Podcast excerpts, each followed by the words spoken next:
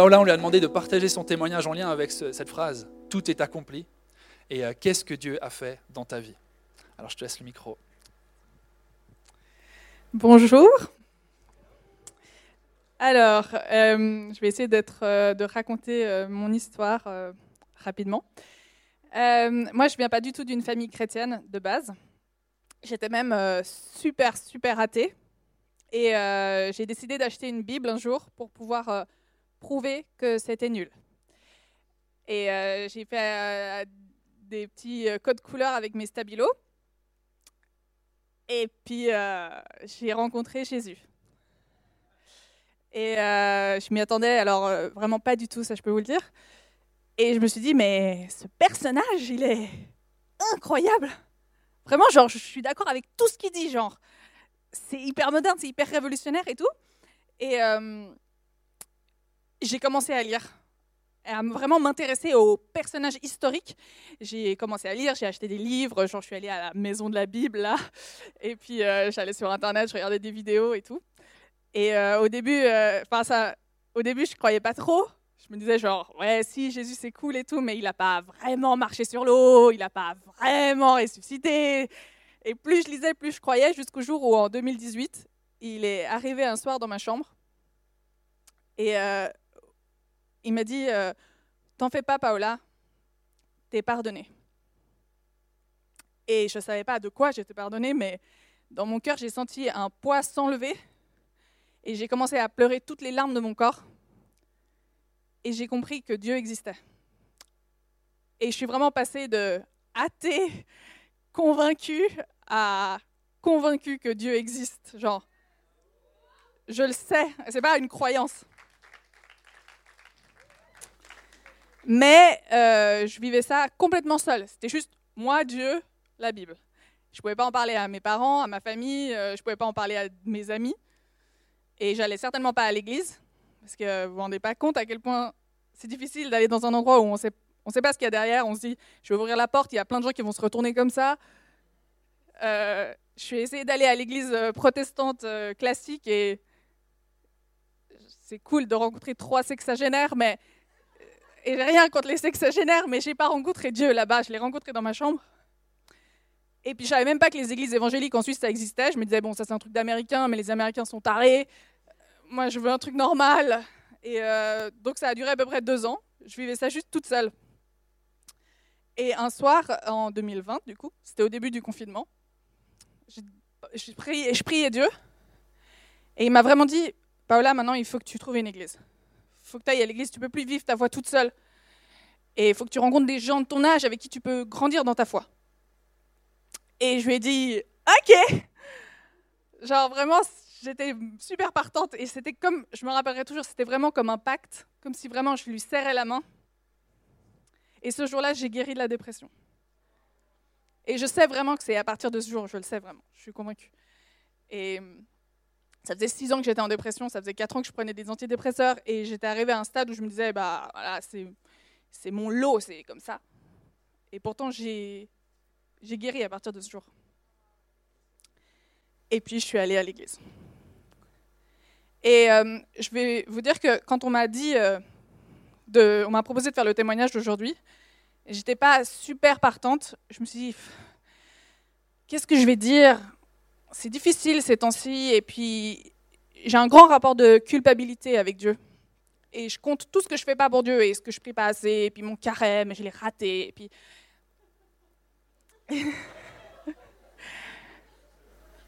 et puis je réfléchissais, puis je me suis dit, mais les deux fois là, ces deux fois là, où, Dieu est le plus venu à moi, où il est le plus descendu pour venir me chercher, c'est quand j'étais la moins chrétienne en fait. J'y connaissais rien, je connaissais rien au pardon, je connaissais rien à la grâce, je connaissais rien au péché. Et pourtant, je l'ai bien compris dans mon cœur, ça je peux vous dire. Et euh, j'ai jamais prié de ma vie pour guérir de la dépression. Vraiment, la vérité, je n'ai jamais prié. Parce que je ne pensais pas que c'était possible. Genre, je savais pas qu'on pouvait prier pour Dieu pour ça. Genre, je me disais, ouais, mais les miracles, c'est un truc d'avant. Je ne savais pas que Dieu pouvait agir dans notre vie encore là, actuellement. Et mais j'avais une soif, j'avais une vraie soif de, découvrir Jésus et j'y connaissais rien et je lisais la Bible et je me disais mais c'est incroyable, mais ça on me l'avait jamais dit et tout et, et je lisais et je, et, je trouvais ça incroyable et ça m'émerveillait. Et je crois que c'est ça qu'il faut vraiment comprendre, c'est que Dieu, enfin, Jésus-Christ, il n'est pas mort sur la croix pour les gens qui savent bien prier. Il est mort pour tous les gens qui sont un peu nuls, un peu décevants, un peu ratés, un peu déprimés, un peu... Et, et, et c'est ça qu'il faut retrouver, c'est, c'est pas genre je dois prier parce que je dois. Genre je vais prier parce que je me dois de le faire, je vais le faire de telle manière. Non, je, dois, je vais prier parce que j'ai envie de le faire, parce que j'ai, j'ai une vraie soif de, de rencontrer Dieu et un vrai émerveillement. Et je crois d'avoir aussi l'humilité de dire, mais j'y comprends rien à la Bible. Et c'est pas parce que maintenant je suis chrétienne et que j'y comprends toujours rien, en fait. Et c'est ça qui est incroyable. C'est de dire, mais je vais continuer de découvrir et je vais continuer de m'émerveiller encore et encore devant ce que Dieu fait dans ma vie et dans la vie des gens. Et c'est ça, euh, Pâques. Merci.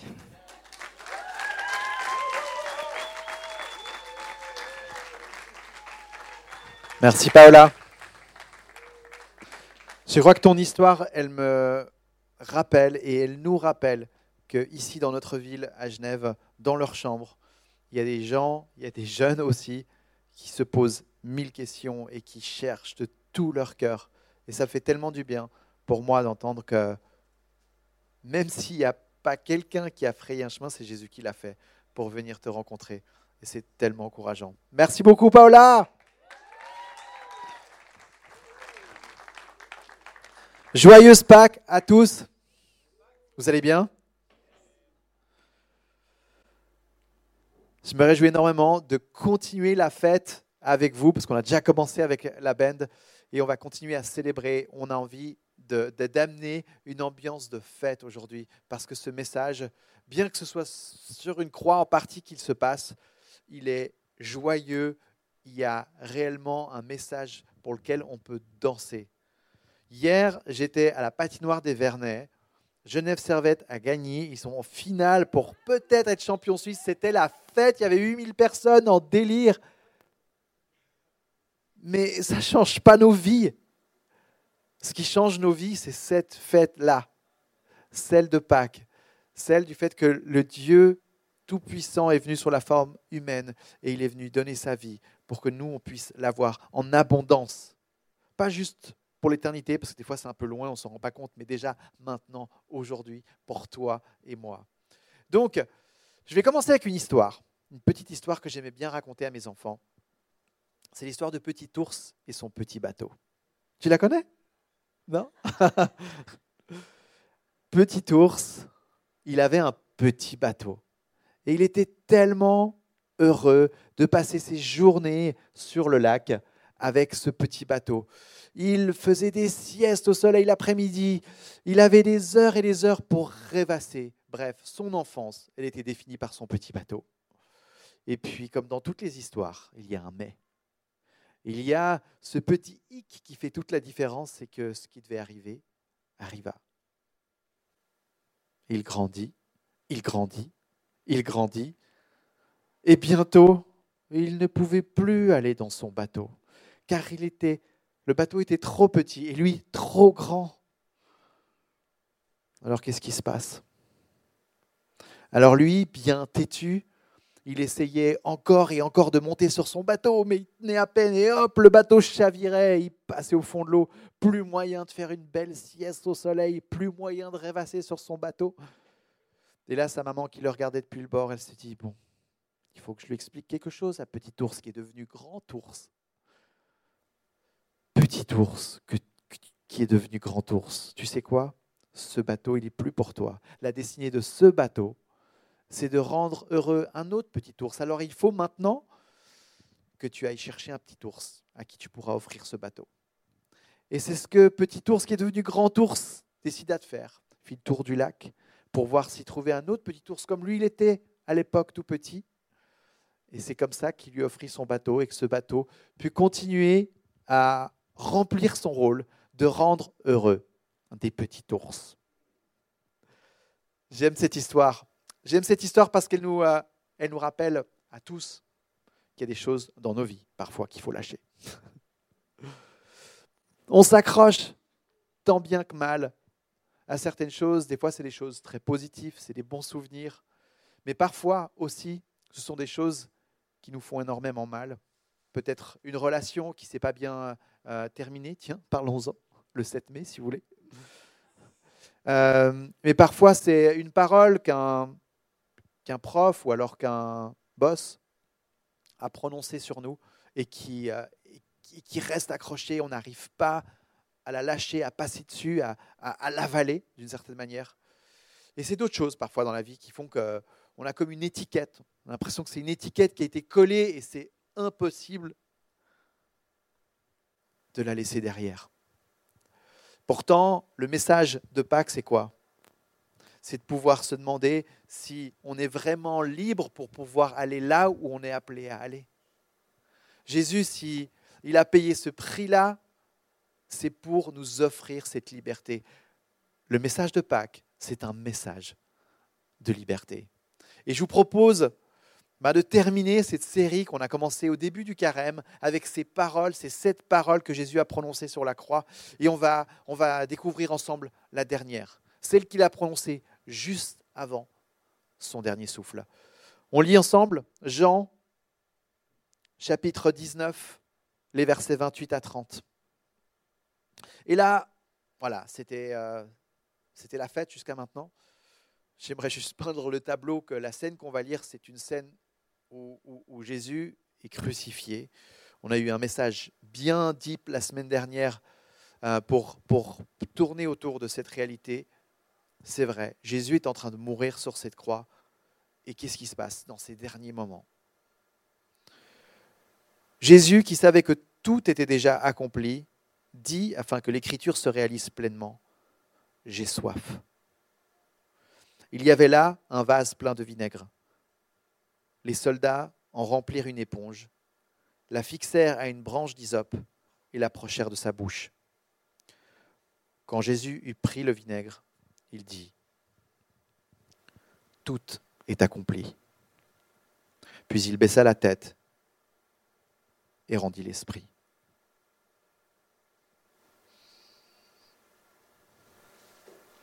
Voilà comment notre Seigneur, notre Sauveur, est mort. C'est ce que Jean nous raconte. Et la question que j'ai envie de voir avec toi aujourd'hui, c'est qu'est-ce qui est accompli? Dans d'autres versions, c'est écrit tout est achevé, tout est terminé. Qu'est-ce qui est terminé? Allons regarder ça ensemble pour laisser ce message résonner dans nos cœurs. Vous êtes d'accord? La Bible, elle pointe sur ce moment clé de l'histoire, la croix. Elle pointe sur ce moment comme l'événement central de l'histoire de l'humanité. Elle le définit comme, euh, comme un moment qui va changer à jamais le rapport entre l'homme et Dieu, entre le Créateur et la créature. À ce moment où Jésus meurt, le rideau se déchire comme si l'histoire entière de l'humanité était séparée en deux moitiés, la période avant Jésus-Christ et la période après Jésus-Christ. À partir de là, j'ai envie de nous rappeler à quel point l'univers n'est plus le même. Et nous pouvons réellement dire qu'il y a un avant et un après Jésus. Même si aujourd'hui certains ont envie de, d'enlever cette façon-là de compter le temps, je crois que ça va nous accompagner parce que Dieu le veut, parce que Dieu a choisi de mettre un moment, le temps zéro, pour dire, et là, il y a quelque chose qui se passe. Les implications de la mort de Jésus sont énormes, elles sont au-delà de nos rêves les plus fous. Vous en êtes convaincus? Moi, j'ai besoin de, de juste me le rappeler de temps à autre. Et c'est ce que je vais faire là aujourd'hui. Je vais nous rappeler à qu'est-ce qui a été accompli? C'est quoi cette histoire? Pourquoi on parle de l'événement qui a marqué l'histoire de l'humanité? Qu'est-ce qui s'est passé là? Qu'est-ce qui a été accompli? Je vais le dire cash en une phrase. Elle va avoir besoin des explications, je l'admets. Mais voilà la réponse. Jésus a absorbé, c'est-à-dire qu'il a pris sur lui les conséquences de notre péché. Ça, c'est la phrase bien chrétienne qu'on a l'habitude d'entendre et on ne sait pas toujours où la mettre. Alors, je vais vous raconter quelque chose d'un petit peu peut-être plus difficile à digérer. Vendredi dernier, j'avais l'anniversaire de mes enfants.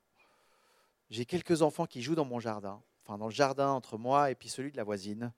Et puis, là encore, ce qui, se passe, ce qui devait se passer se passe.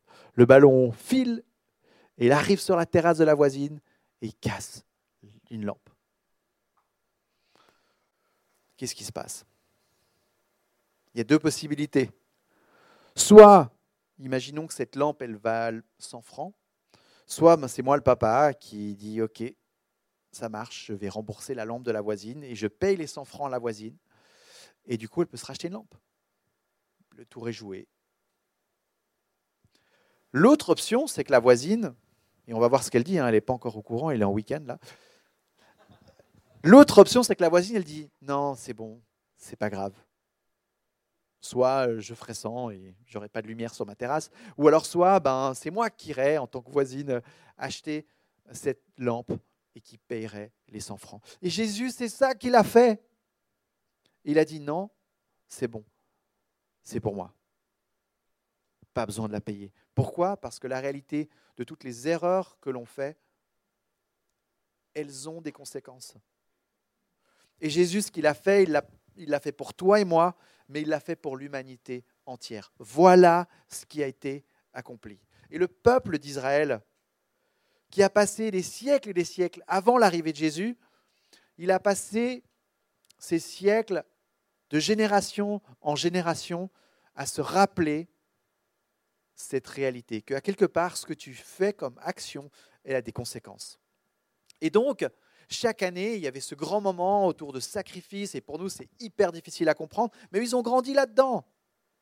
C'est que ces sacrifices, ils étaient là pour réparer et pour couvrir les erreurs que chacun avait fait. Et donc, les gens ont grandi en étant conscients que oui, non seulement quand tu commets une mauvaise action, ça a des conséquences autour de toi, mais en même temps, ça a des conséquences sur ta relation avec Dieu. Parce que Dieu ne, se ne peut pas, mathématiquement, il ne peut pas se mélanger au péché.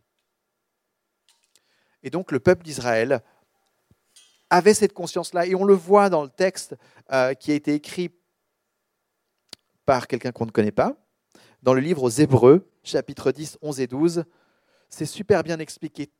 Tout prêtre se tient chaque jour debout pour accomplir son service. Il offre à de nombreuses reprises les mêmes sacrifices, qui ne peuvent cependant jamais enlever les péchés.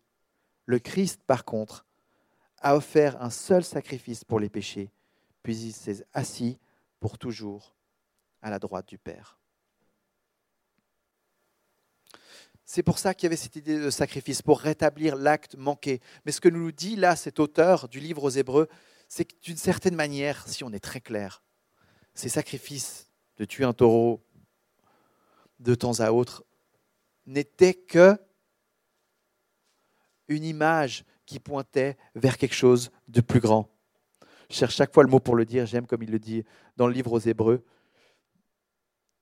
Ce n'était que l'ombre des choses Parce que ça pointait sur le sacrifice ultime, celui de Jésus, qui viendrait couvrir tous les péchés de l'humanité. Donc, qu'est-ce qui se passe?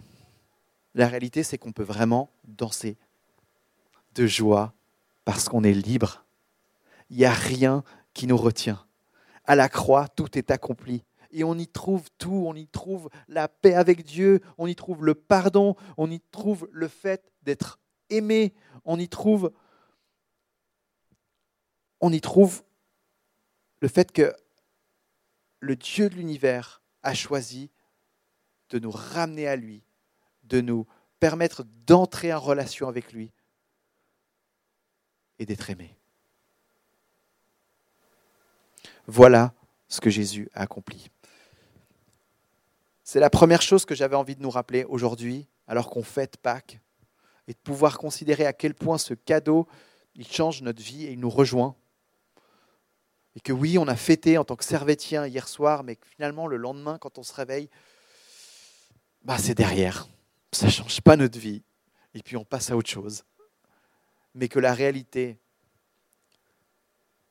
que Jésus a tout accompli, elle vient vraiment fondamentalement changer notre vie, au point qu'il y a des dépressions qui disparaissent. Et donc là, je vais entrer dans la deuxième partie de mon message, où dans certaines versions, je vous le disais tout à l'heure, de la Bible, c'est dit que Jésus aurait dit tout est achevé, tout est terminé. Dans la plupart des versions en anglais, c'est It is finished. Qu'est-ce qui est terminé? Qu'est-ce qui est fini? Et là, j'ai envie de parler de ce qui reste derrière nous à la croix, parce qu'il y a une réalité qui a changé à ce moment-là où Jésus est mort et trois jours plus tard ressuscité, il y a une réalité qui a changé. Et on a besoin d'en entendre parler et de réentendre cette réalité-là. Ce qui, se termine, c'est que notre vie n'est plus définie sur nos erreurs. Elle n'est plus définie sur nos dysfonctionnements. Elle n'est plus définie sur, euh, sur nos addictions. Elle n'est plus définie sur les étiquettes qui ont été collées sur nous. Il y a un moment donné sur cette réalité de la croix, on peut se positionner et on peut dire, c'est terminé. Il y a un avant et il y a un après. Le problème, c'est qu'on a de la peine à accepter que ces choses-là, elles sont vraiment loin. On est quand même toujours liés et, et le combat est, fait rage et ça reste quelque chose qui fait difficile, qui est difficile. Pourtant, Dieu est là et nous dit, mais tu as été créé pour être libre et je veux te libérer de ces choses. Au point que tu puisses dire, la culpabilité, c'est terminé. La dépression, c'est terminé. Les addictions, c'est terminé. Et on est d'accord, tu as beau dire c'est terminé, on sait qu'on vit encore dans une réalité où le péché est présent, où la souffrance est présente, et on reste dans cette dynamique-là, à se dire mais comment est-ce que je me positionne par rapport à tout ça? C'est juste d'abord et avant tout un positionnement, de pouvoir dire je ne suis plus défini par ces choses-là. Elles peuvent encore m'atteindre, oui, on reste fragile, on reste faillible, mais je ne suis plus défini par ces choses-là. C'est une position qui te permet de dire à ces choses qui te bouffaient auparavant, elles restent derrière c'est terminé. Et peut-être que tu vas me dire, oui, mais c'est du wish thinking, ça, c'est, euh, une sorte de mentalité positive où tu vas te convaincre du truc. Non, il y a une base sur laquelle tu peux t'appuyer pour dire ça. Il y a une réalité dans le monde spirituel qui a changé. Ce qui s'apparentait à une défaite sur cette croix est en fait une victoire. Jésus, il a poussé la pierre, il est sorti pour que nous, aujourd'hui, face à tout ce qui est difficile, à toute épreuve, nous puissions dire, c'est terminé. J'ai la victoire. Je ne la vois peut-être pas totalement, mais la lumière au bout du tunnel, elle est là. Et je vais foncer, et je vais m'accrocher, et je vais aller de l'avant. Et cette réalité-là, on a besoin de la entendre et de la réentendre parce que moi, dans ma semaine, à des moments, je suis découragé. À des moments dans ma semaine, je suis affecté peut-être par différentes épreuves comment est-ce que je me positionne? J'ai besoin d'entendre et de réentendre la vérité sur laquelle je me tiens.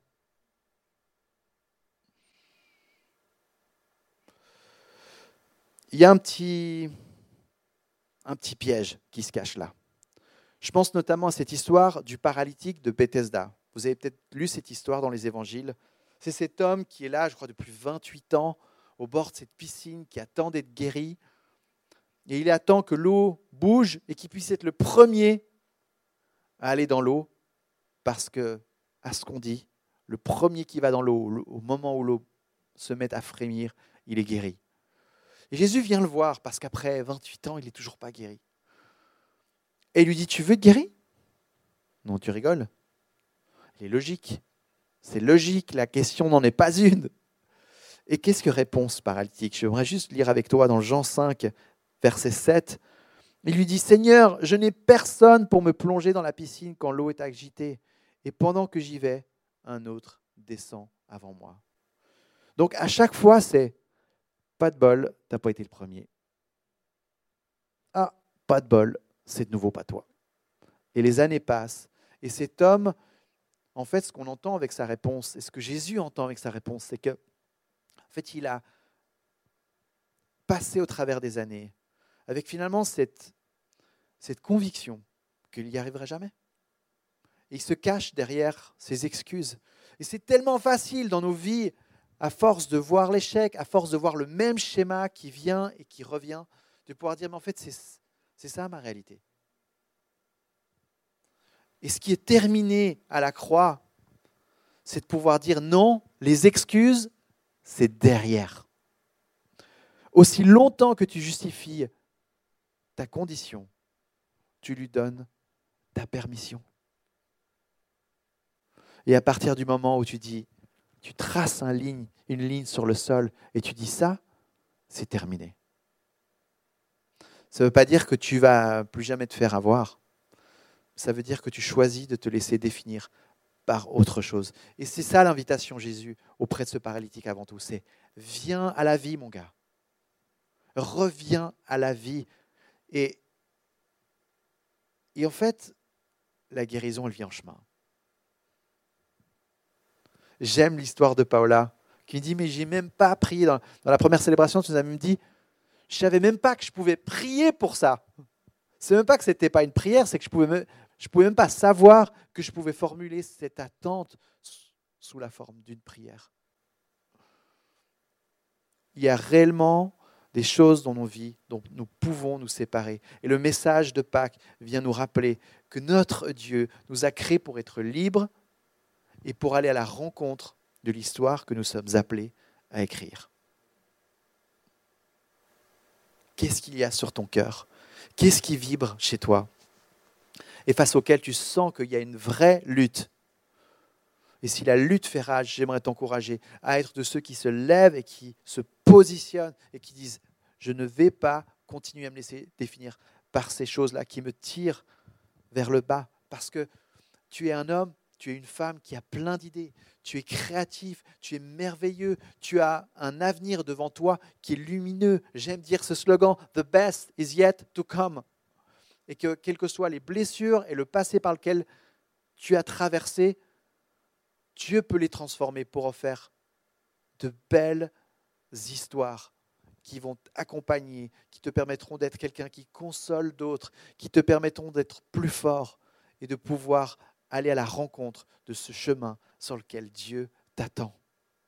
Il y a la destinée du petit bateau et il y a ta destinée. J'aimerais donner aussi cette image d'un petit arbre dans un petit pot. Tu te souviens avant le petit ours dans son petit bateau? Ben Maintenant, c'est le petit arbre dans le petit pot. Imagine le jardinier qui est là et puis qui se dit Mais mon petit arbre, il ne grandit pas dans son petit pot. Puis il se demande peut-être Mais qu'est-ce qui se passe avec cet arbre? Il est malade? Il a, il a quoi Il y a quoi de faux avec cet arbre? La réalité est vous le savez aussi bien que moi, je pense, si vous êtes un petit peu jardinier, c'est que tant que ce petit arbre reste dans un petit pot, il ne pourra pas grandir plus que tant. Qu'à un moment donné, il faut lui donner un nouvel environnement, un environnement plus large, plus grand, où il peut prendre racine et où il peut aller à la rencontre de ce qu'il est appelé à être. Et tu vois, de la même façon avec nos vies, peut-être qu'on va se dire, mais, mais qu'est-ce qui se passe? Qu'est-ce qui cloche avec moi? Qu'est-ce qu'il y a de faux avec moi? J'ai l'impression que je ne grandis pas, je ne vais pas à la rencontre de ce que je suis appelé à être. Qu'est-ce qui me limite? Et souvent, on se pose la question sur nous-mêmes, on se remet en question nous-mêmes, on se méprise nous-mêmes. Alors que peut-être la question touche à notre environnement. Est-ce que je suis au bon endroit? Est-ce que je traîne avec des gens qui m'encouragent et qui me permettent d'aller à la, à la rencontre de mes rêves Je pense à Ésaïe, le prophète, qui dit élargis ta tente. Ouvre ton territoire. Commence à écrire ce qui fait vibrer ton cœur. Laisse la place pour exprimer ces choses, peut-être sous la forme d'une prière. Ne laisse pas les gens qui, qui viennent étouffer ça prendre trop de place. Il y a réellement un enjeu d'espace géographique, spirituel, qui se joue autour de nos pensées. Ce à quoi tu laisses de la place va prendre en réalité de la place. Et on le sait, et on le comprend aujourd'hui encore. Jésus sur la croix, il vient dire, mais, le clou qui m'a transpercé, c'est le même clou avec lequel tu peux transpercer toutes ces choses qui te retiennent. Voilà pourquoi il y a une réelle fête. Voilà pourquoi, lorsque la benne va revenir tout à l'heure, il y a de quoi danser dans la présence de Dieu. C'est un message de liberté, de vraie liberté, où on célèbre le fait qu'il n'y a rien, il n'y a rien qui nous retient.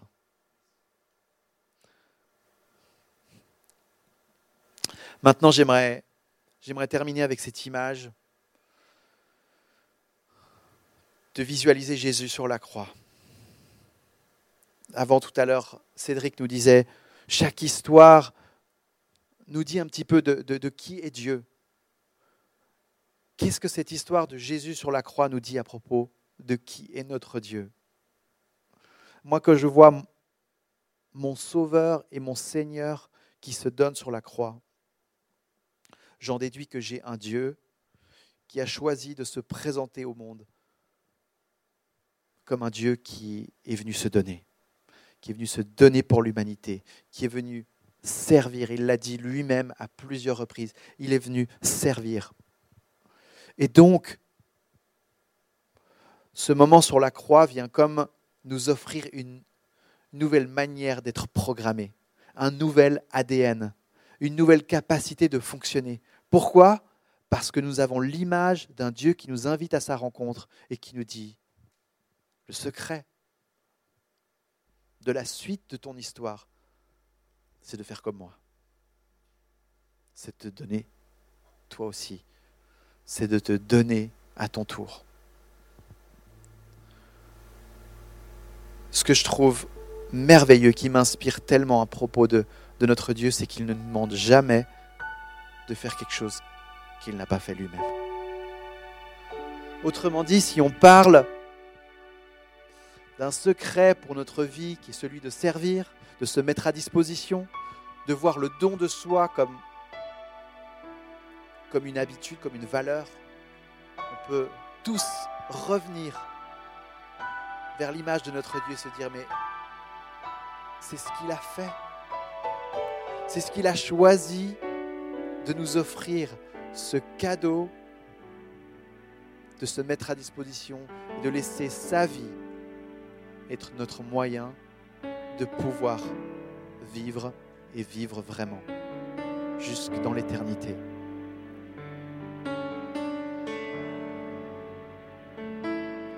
Cette image du Dieu qui se donne, personnellement m'encourage à être quelqu'un qui, veut faire continuellement le choix de ne rien retenir. Je crois que la vie chrétienne, elle se base sur cette image de chaque jour venir ouvrir la main et de dire, mais si je la ferme, la main, pour m'accrocher à ces choses que j'aime ou alors à ces choses qui m'emprisonnent, je vais jamais rien recevoir de plus. Non, chaque matin, il y a de nouvelles bontés de Dieu à découvrir dans chacune de nos vies. C'est valable pour chacun d'entre nous. Le gâteau que Dieu nous offre, c'est un gâteau où il y a une part pour chacun. Je sais, c'est pas logique, mais il y a une part pour toi, il y a une part pour toi, il y a une part pour toi. Il y en a assez pour tout le monde. Alors viens te servir, ouvre la main pour pouvoir recevoir ce que Dieu veut te donner. Le passé, mais le derrière, parce qu'il est déjà passé. Mais ce qui est devant, accueille et reçois-le avec cette image du Dieu qui se donne et qui t'invite à en faire autant. J'aimerais prier pour toi au travers de, de ce qu'on a entendu aujourd'hui. Et puis ensuite, j'aimerais t'inviter à prendre le, le pain et le vin, à prendre la communion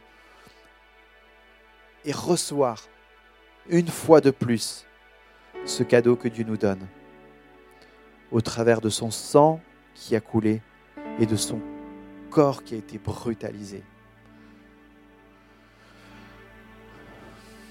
Jésus, nous sommes le 9 avril 2023. Et ici, dans ce lieu, nous avons choisi de faire la fête, de te fêter, de te dire merci.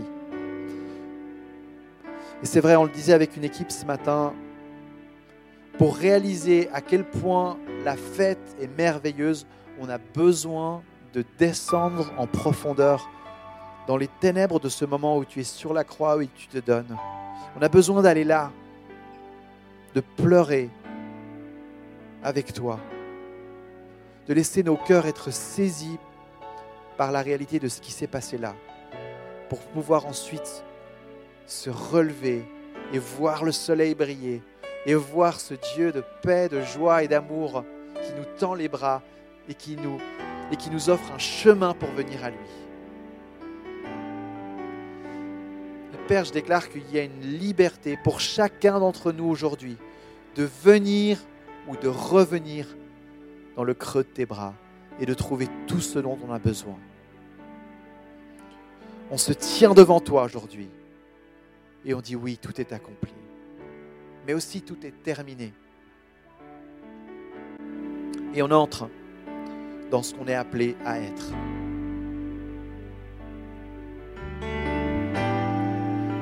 Je prends autorité, Jésus, en ton nom, aujourd'hui, pour déclarer que sur la, la réalité de chacun d'entre nous, il y a une liberté nouvelle que ton esprit déverse. Et si tu veux la recevoir, cette, cette dose, cette portion de liberté pour aujourd'hui et pour les jours d'après, tu peux tendre la main en signe non seulement qui représente le fait que tu lâches tout le reste, mais tu reçois l'essentiel. L'essentiel que, que notre Dieu te propose aujourd'hui. Cette, cette bénédiction de la liberté et de la paix de Dieu. Je viens également briser tout ce qui nous retient, qui nous tire vers le bas. On sait aujourd'hui qu'en en revêtant le, manteau de ta justice, toutes les étiquettes qui avaient tendance à nous coller à la peau, elles glissent comme sur, comme sur une toile cirée. Ça glisse, ça ne tient pas. Ce qui tient, c'est la nouvelle condition que tu, dont tu nous revais. Et on la reçoit aujourd'hui encore. On la reçoit, papa. Merci.